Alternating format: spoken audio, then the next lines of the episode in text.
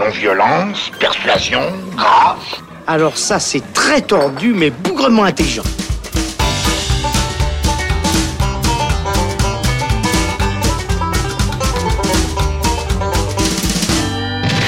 Bonjour à tous et bienvenue dans le Shot, la version courte du Saloon qui nous permet de parler de différents thèmes qui tournent autour du débat de la semaine. Et le Shot vous est servi aujourd'hui par Alexandre Caporal. Salut. Salut Robin. Et on a décidé avec toi de revenir sur le réalisateur de Jurassic World Fallen Kingdom. Il s'agit de l'espagnol Juan Antonio Bayona. Oui, parce que contrairement à beaucoup de réalisateurs de blockbusters, Juan Antonio Bayona n'est pas un simple faiseur comme pouvait l'être euh, son prédécesseur sur la franchise, par exemple Colin Trevorrow, qui avait fait Jurassic World. Non, Bayona, c'est un auteur avec euh, une vraie vision de cinéma et puis il l'a prouvé à plusieurs reprises. Alors avant de vraiment rentrer sur la filmographie, on peut donc dire que Juan Antonio Bayona est un cinéaste espagnol, mais Alex, comment est-il venu à faire du cinéma? Oui, alors espagnol, tu l'as dit, et plus précisément de Barcelone, où il a commencé en fait en tant que journaliste avant d'intégrer l'école de cinéma de Catalogne. Une fois diplômé, eh bien, il met en scène des publicités, des clips, puis il réalise ses premiers courts-métrages au début des années 2000.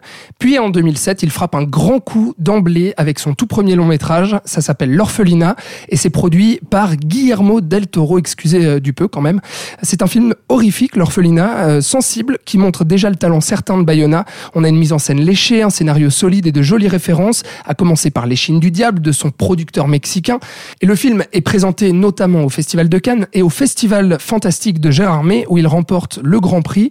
L'Orphelinat est donc un succès critique et public, devenant même le plus gros succès espagnol de tous les temps à sa sortie en 2007. Donc pour un premier film, on peut dire que c'est pas mal. Effectivement, il place la barre euh, très très haut. On imagine donc évidemment que ce grand succès a lancé euh, la carrière de Juan Antonio Bayona. Du coup, les portes d'Hollywood lui ont été ouvertes après le succès de l'orphelinat Oui, et même euh, ce qui est assez étrange, c'est que ça a été ouvert immédiatement, puisque quatre ans plus tard, il est à la barre d'un projet ambitieux. C'est un film catastrophe sur le tsunami survenu en 2004 en Thaïlande.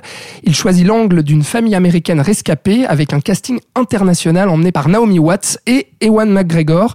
Ça s'appelle The Impossible. Ça sort en 2012 et puis euh, lui aussi, il connaît un succès conséquent en salle malgré des critiques un peu plus mitigées que sur l'orphelinat. Et puis euh, Bayona remporte quand même le Goya soit un Oscar espagnol du meilleur réalisateur euh, pour ce film. À ce moment-là, la Paramount est prête à lui confier la suite du blockbuster de zombies World War Z, mais euh, Bayona finit par quitter le projet finalement euh, pour réaliser deux épisodes de la série fantastique Penny Dreadful. Et vient alors, pour moi, la consécration du cinéaste qui réalise le film fantastique prodigieux quelques minutes après minuit, ou Monster Calls dans sa version originale. On s'en souvient peut-être, le film est sorti en fin 2016 aux États-Unis, la première semaine de 2017 euh, en France et en Suisse. Euh, pourquoi tu voulais particulièrement revenir sur ce film qui est donc euh, la dernière sortie du réalisateur en date avant Jurassic World Fallen Kingdom? Eh ben, premièrement parce que le film est excellent. Euh, ça a été vraiment une, une vraie révélation pour moi, tellement qu'il m'a fait pleurer à chaudes larmes. Je crois d'ailleurs que je suis pas seul euh, ici à avoir pleuré devant devant ce film. Je, confesse. Voilà, exactement ça. Enfin, c'est vrai que ça a été euh, une vraie claque en tout cas pour moi. Je découvrais Bayona avec ce film. Euh, c'est après que j'ai rattrapé ces, ces deux autres longs métrages. Et puis je pense que Monster Calls, bah, c'était pour moi le, le, meilleur film de 2017. La deuxième raison à cela, pourquoi j'ai choisi ce film, bah, c'est que je trouve qu'on n'a pas assez parlé en fait de lui dans la presse ou en termes de bouche à oreille. Je le trouve tellement fabuleux que forcément, bah, j'ai été un peu frustré de voir euh, qu'il n'a pas eu la popularité qu'il aurait euh, dû avoir. En fait, euh, il est un peu passé à la trappe ou du moins en second plan par rapport à d'autres sorties. Peut-être la période qui était pas optimale à mon avis. Puis il faut dire que le film a été aussi un un petit échec commercial, ayant à peine remboursé euh, ses coûts de production en, en recettes mondiales. Pourtant, eh ben, le film a quand même reçu des excellentes critiques euh, internationales, et puis Bayona a à nouveau remporté le Goya du meilleur euh, réal pour ce film.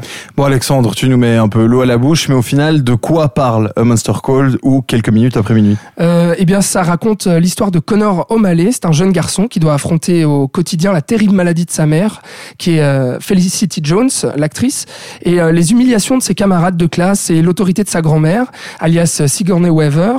Chaque nuit, à minuit 7 précise, le grand arbre qui trône au sommet de la colline situé en face de sa fenêtre se réveille et devient un monstre géant. Ce monstre, qui a la voix de Liam Neeson, dit alors à Connor qu'il viendra chaque soir lui raconter trois histoires sous forme de contes et qu'il devra ensuite lui raconter la sienne, celle qui hante tous ses cauchemars.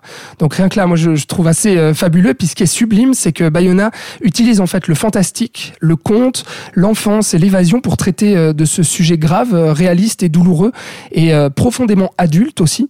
En plus d'avoir une mise en scène et des effets spéciaux magnifiques lorsque le monstre se réveille par exemple ou pendant les cauchemars de Connor, Bayona utilise l'animation en 2D pour que le spectateur s'évade dans des contes colorés où s'entremêlent le dessin et la peinture. Et du coup, à travers ces mondes imaginaires, le réalisateur brosse les thèmes du courage, de la solitude, de l'intégrité, de l'acceptation et bien sûr du deuil.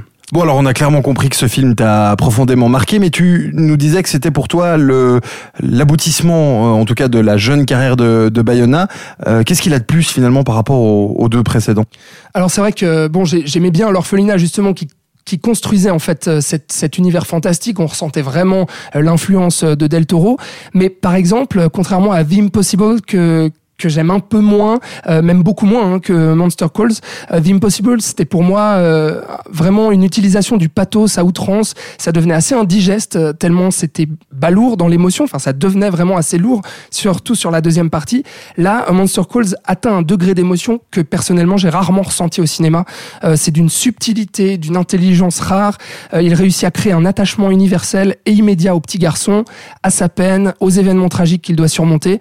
Mais il permet euh, au spectateur de faire son propre parcours, de s'évader à travers les contes, de réfléchir, de tirer ses propres euh, leçons intimes. Et c'est là que le film m'a touché en plein cœur, en réussissant à travers un récit et une épreuve universelle à parler à notre histoire personnelle et à notre propre sensibilité.